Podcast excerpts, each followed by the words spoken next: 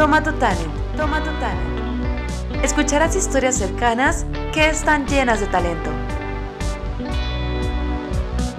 Hola, ¿qué tal? Yo soy Diana Tamayo y aquí estamos con otra historia. El día de hoy está con nosotros Francisco Mejía. Francisco, ¿cómo estás? ¿Cómo estás, Diana? Qué gusto saludarte. La gente me conoce como Paco Mejía, entonces, si quieres, funciona perfecto. Ah, ok, te voy a empezar a decir Paco. Es que de repente es como medio complicado porque como somos colegas, es muy usual que siempre nos estemos diciendo como que maestro, maestro, maestro para todo, ¿no? Sí, además es la conversación de la escuela, ¿no? Siempre es, ¿cómo está maestra? ¿Cómo está maestro? Dígame maestro. Sí, todo es muy formal. Y todo es muy de usted. Yo, yo tengo unas complicaciones con eso de repente porque me gusta mucho tutear, pero no sé cuándo es correcto y cuándo no, ¿no? Estoy, estoy aprendiendo eso. Sí, sí, sí, hay, hay, hay algo raro en la escuela, pero bueno, está padre de cualquier forma. Paco está bien. Perfecto. Entonces, oye Paco, pues antes de, empezar la entrevista quisiera comentarle a quienes nos están viendo en este video un poquito acerca de lo que tú haces, así como que puntos principales, porque obviamente que detrás tienes muchísimo, muchísimo más que quiero que nos platiques. Pero pues los puntos principales que yo tengo en este momento de tus proyectos actuales es que tú eres fundador del de, eh, espacio de coworking Work Here, aquí en Culiacán, de la agencia de publicidad WAFA We Are Freaking Awesome o algo por el estilo. ¿Algo por el estilo? Algo por el estilo. y también de la firma de consultoría de responsabilidad social Inspirarse, que por ahí estaba viendo el proyecto, muy padre también. Y pues nos conocimos en el D10, ¿no? En su última edición, ahí estabas tú eh, dirigiendo y en la organización de, de este proyecto. Y pues así, así es la, la, línea de lo, que, de lo que yo tengo actualmente de los proyectos de Paco Mejía, pero a mí me gustaría que tú nos pudieras platicar, o sea, Paco, ¿a qué te dedicas? ¿Qué haces? ¿Qué proyectos tienes? ¿Qué te gusta? ¿Qué te, qué te platico? Me dedico a 300 cosas al mismo tiempo. A cuatro cosas al mismo tiempo porque, y, y, me encanta todo lo que hago, ¿eh? Y todo está como conectado. Este, empezamos con el coworking hace seis años. Seis años coworking. Fuimos el primer coworking en Sinaloa. Sí. Este, la verdad es que estamos muy contentos de, de, todo esto. Y, de hecho, hace un ratito, justo antes de conectarnos, acabamos de terminar una charla del coworking. Ah. Este, y es muy padre porque finalmente se va formando una comunidad bien, bien, bien, bien, bien unida, bien integrada y estamos en comunicación aún en esta situación, ¿no? Este, me toca estar seguido con la gente de Tomato que, que vivimos también en el coworking, entonces convivimos mucho con la gente. Del otro lado, siempre he sido apasionado por la mercadotecnia y la publicidad. He estado muy clavado con temas de publicidad desde hace muchos años. Este, me tocó trabajar en agencias en la Ciudad de México y, y, me gustó tanto que cuando estaba yo aquí en Sinaloa dije, pues es algo que hay que hacer. Y en cuanto a la parte de responsabilidad social, creo que es una parte bien bonita porque finalmente hay cosas buenas por hacer, hay formas de hacer bien los negocios, hay formas de hacer bien las cosas y generarle beneficios a muchas personas, a colaboradores, a trabajadores, a, a la sociedad. Entonces, ha, ha servido todo de maravilla porque puedo combinar la parte creativa con la parte social este, con una comunidad bien padre. Entonces, eso hago básicamente.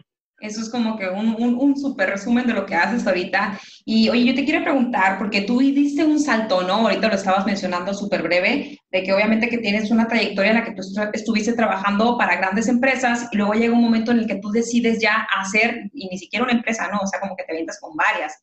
¿Cómo, ¿Cómo es este cambio? ¿Cómo es esta transición de, de, de ser tu propio jefe y, y, entrarle a las cosas que te gustan? ¿Sabes qué? Este, trabajé en empresas muy, muy grandes. Me tocó trabajar en agencias enormes en México. Después me tocó trabajar en Omex aquí en Culiacán, este, en el momento en que era un auténtico monstruo. Este, me tocó ver cómo crecía cada vez más la empresa. Y cuando decido ya lanzarme por mi cuenta, fue un tema de, de, pues vamos, o sea, es hora de hacer algo que queramos hacer, ¿no? La verdad es que dentro de Omex iba bien, había buenos ingresos, este, sí ya empecé a estar la parte esta complicada, pero decía yo, pues hay que hacer algo, algo interesante. Creo que por ahí me encontré un libro que decía que todo emprendedor, que, que para los 30, todo emprendedor tenía que haber echado a perder dos, tres, cuatro, cinco emprendimientos antes de arrancar. Entonces me quedé pensando, pues hagamos tres de una vez, a ver qué se echa a perder. Con uno que sobrevive, está bien. No, Oye, pero yo creo que el libro se refería como que uno a la vez, ¿no? Pero bueno, son interpretaciones y mientras funcione. Se refería uno a la vez y ya estamos con los tres y los tres llevan seis años, ¿no? Sí, la verdad es que tengo mucha suerte. Hay un equipo genial conmigo trabajando. Ajá. Sí, sí, en cada fase de los proyectos ha habido gente maravillosa trabajando conmigo y eso me ha ayudado a, a que los emprendimientos continúen.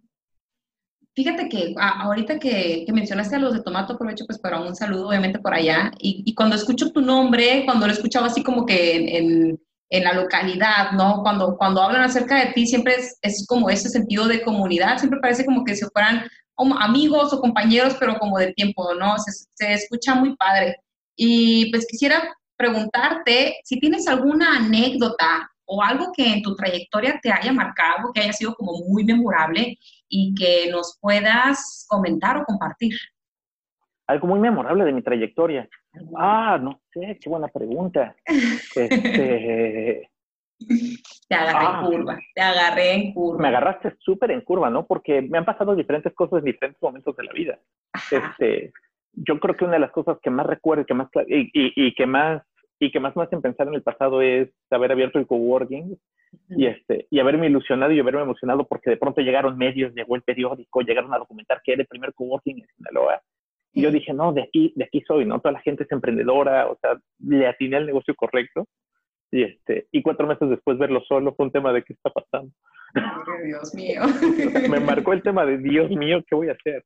Y del otro lado, por ejemplo, cosas muy positivas que me pasaron, y ya, ya solo, ¿no? Que fue el tema de, de tirar una idea loca a la gente de Deportenis, este, dentro del tema de responsabilidad social y dentro del tema creativo, que fue el decir, vamos demostrando que la gente con discapacidad es poderosa. No sé si te platiqué este caso, este, que le dije, vamos a plantear algo muy, muy impresionante para las personas con discapacidad, porque todo el mundo lo ve como pobrecitos, pobrecitos, pobrecitos, y para nosotros es un tema de, no, es gente con mucha fuerza, mucha energía, mucho poder y un carácter enorme.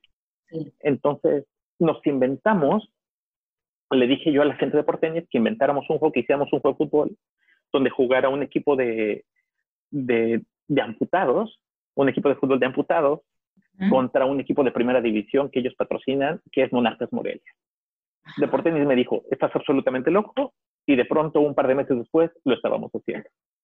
Entonces, fue así como que un tema bien, bien importante en, la carrera que sucedió hace apenas dos, tres años, y este, que me dejó como experiencia el decir, es increíble la fuerza de las personas con discapacidad que muchas personas no ven. Ok, ok. Oye, ¿cómo fue tomado el mensaje ese, no? Este, porque, mm, o sea, un, equipo de primera división con un equipo de, de, amputados, dices, no, tenías no tenía una pierna. ¿Cómo, ¿Cómo fue, o sea, cómo fue este momento? ¿Cómo fue el torneo o, el partido? ¿Cómo, ¿Cómo, lo hicieron? Hicimos un solo partido. De hecho, cuando le dije a la gente de, de Deportenis se emocionaron mucho. Y el chiste es que todo el partido tenía un solo twist.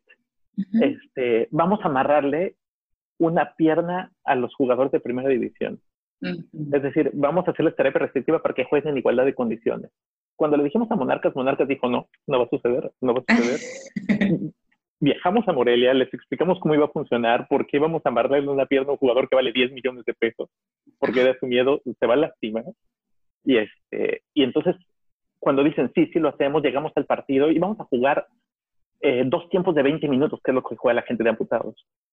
Entonces, este, empiezan a jugar con esta discapacidad, con esta, con esta limitación, y cuando se dan cuenta, llevan ocho minutos, iban perdiendo 4 a 0 el equipo de Monarcas Morelia contra el equipo de amputados.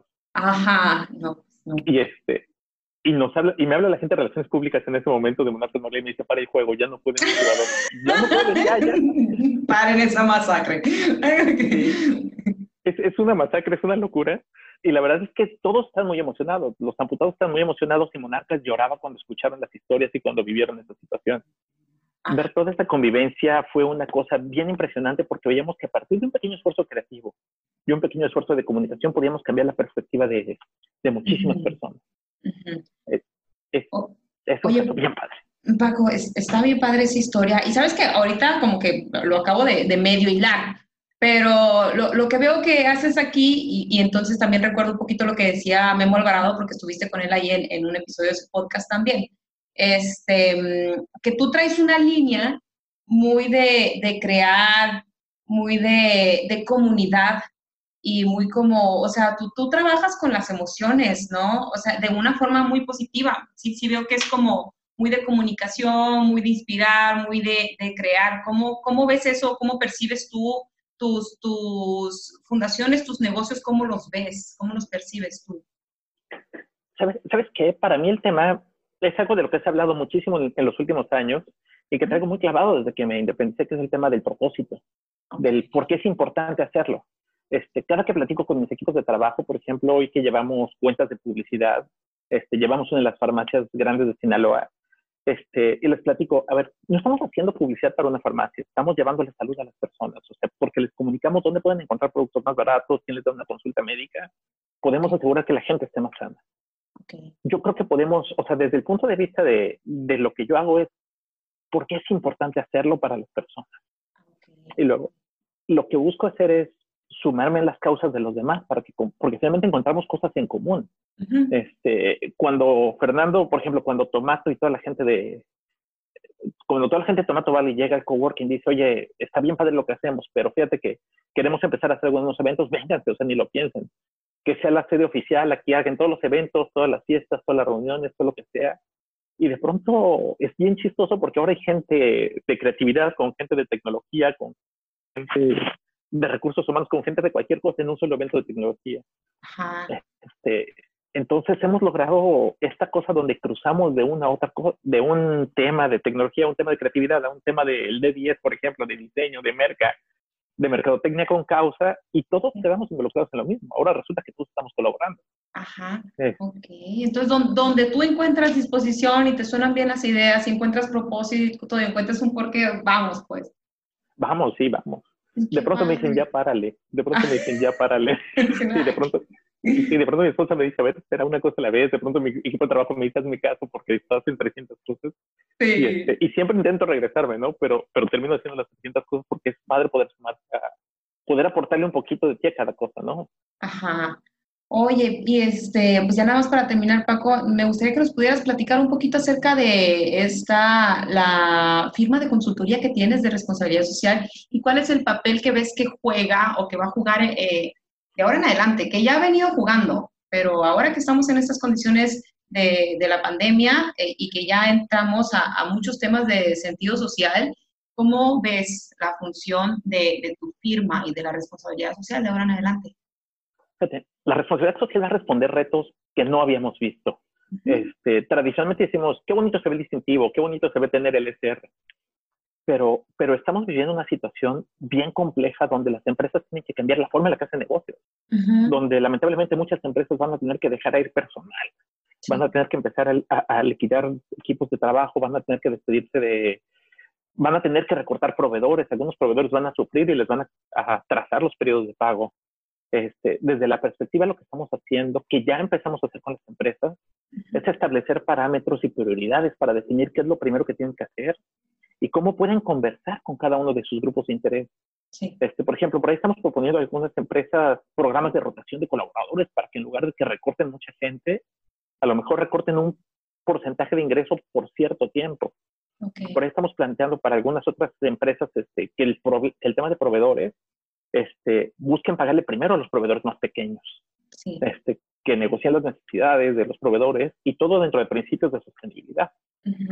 este, ahorita que están tan de moda y que se está hablando tanto de los objetivos de desarrollo sostenible, por ejemplo, este, el tema de salud para todos va a ser un tema sustancial para las empresas. ¿Cómo van a cuidar a sus trabajadores para que estén sanos, para que puedan seguir rindiendo?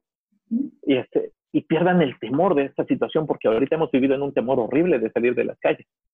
Entonces, sí, la verdad, entonces, este, lo que estamos haciendo es trabajar en temas de formación, entrenamiento y desarrollo de estrategias para que esta transición sea más llevadera. De hecho, por ahí en las próximas semanas vamos a lanzar un webinar, este, ya me no, no, no es vendido, por ahí va a aparecer un webinar donde vamos a dar recomendaciones específicas y herramientas desde el punto de la responsabilidad social para las empresas que estén batallando con este proceso. Porque se ha hablado mucho de qué hacer durante el periodo de la, pandemia, pero el resto es qué va a pasar después de este periodo. Así es. Porque los cambios están viviendo y los cambios tienen que perdurar, ¿no? Y, el asunto es que ahorita están, todos los empresarios están como que creando a un ritmo increíble para poder mantener y para eh, evitar los, los menores estragos posibles y creo que esto que están haciendo ustedes en conjunto con, con los demás empresarios pues va a ser sumamente importante. Va a haber grandes ganadores de todo esto, ¿sabes? Este, los que más rápido se adapten. Estaba viendo que acaba de salir o estaban enseñando una app de una de las este, tiendas de fruta, de uno de los que venden frutas y verduras más grandes en Culiacán. Estaba viendo que, este, por ejemplo, que muchas empresas implementaron temas de servicio a domicilio. Este, por ejemplo, a mí me parece que los grandes ganadores son estas empresas de barrotes, carnicerías y todos, todos ellos, porque nunca la gente ha comido tanto en su casa como en este periodo. Bien, ni lo digas. Ah, no, no, no queremos ver las másculas, nadie. Nadie quiere verlas, no, por favor. Va a ser una verdadera oportunidad importante para los nutriólogos y los gimnasios. Cuando abran los gimnasios, todos vamos a estar ahí, Paco. ¿Qué pasa? Va a ser muy divertido vernos en los trajes estos de sumo inflados para mantener la distancia mientras intentamos hacer crossfit o algo por el estilo, pero... Ay, tocaste una fibra muy sensible. Pero oye, Paco, así, ¿no? Oye, para cerrar la entrevista, está súper interesante todo lo que me estás platicando y ojalá que puedan escuchar y que llegue ese mensaje a muchas personas. Y si nos pudieras hablar acerca de, comentarios finales o recomendaciones o qué les dirías a la gente, algo que Paco Mejía, un mensaje quiera darle a la gente que, los, que te está viendo. Ah, yo siempre digo lo mismo a la gente, o sea, tenemos que hacer dos cosas, uno, seguir leyendo y dos, y hacer algo con lo que leemos. Este, las ideas surgen de la combinación de, de ideas, de ahí viene el tema de comunidad. Este, de lo que hablo contigo, de lo que hablo con Alan, de lo que hablo con Memo, de lo que hablo con Fernando, de lo que hablo con Silvi, de lo que hablo con Blanca, de lo que hablo con toda la gente que me rodea, este, de lo que leo, de lo que veo, de lo que... Todo eso genera una nueva idea. Cuando hay una sinapsis en la cabeza y podemos hacer algo diferente o algo parecido con ciertas variaciones, pero que enriquece un proceso o que enriquece una idea o que enriquece algo, vamos por un lado positivo. Entonces hay que escuchar a todo el mundo. Hay que soltar el tema de, ah, yo sé todo. No, no, Hay que escuchar a todos porque todos aprendemos. Es que chilo, muy, muy tu mensaje. Hay que escuchar, hay que leer, hay que hacer. ¿Y dónde te encontramos en tus redes sociales? Mis redes sociales, este, en Facebook estoy como Francisco Mejía, en Instagram estoy como Paco, no, FJ Mejía R, o algo así, ah. Paco Mejía R, Paco Mejía R en Instagram. Este, en LinkedIn estoy como Francisco Mejía y en Twitter, no sé cómo estoy, pero me van a encontrar. ya con eso te encontramos en todos lados y pues van a ver en la descripción de este video, además de tus redes personales, pues vamos a poner también los proyectos en los que, en los que estás involucrado para que si a alguien le interesó o le interesa algo de lo que estamos hablando, pues te puedan ahí dar seguir y te dan like ahí a las publicaciones, ¿no? Pues y tan pronto regresemos de la pandemia, nos vemos en Work Here. No, nos, nos, vemos en World nos vemos en el gimnasio y nos vemos en el botánico y nos vemos en todos lados. sí. y en algún restaurante para arrepentirnos del ejercicio del día. Ah, sí, no, eso ya al final, claro. Ay, no. Pues muchísimas gracias, Paco, por haber aceptado esta entrevista y, y el mejor de los éxitos en todos tus proyectos. Diana, muchísimas gracias, muchas felicidades otra vez por Tomato Talent, creo que está padrísimo, creo que es increíble lo que estás haciendo y me encanta ver con la gente con la que estás platicando. Por ahí te estaremos recomendando a más personas que te van a encantar Pásenlos todos para acá. Muchísimas gracias y pues nos vemos pronto. Nos vemos pronto. Bye bye.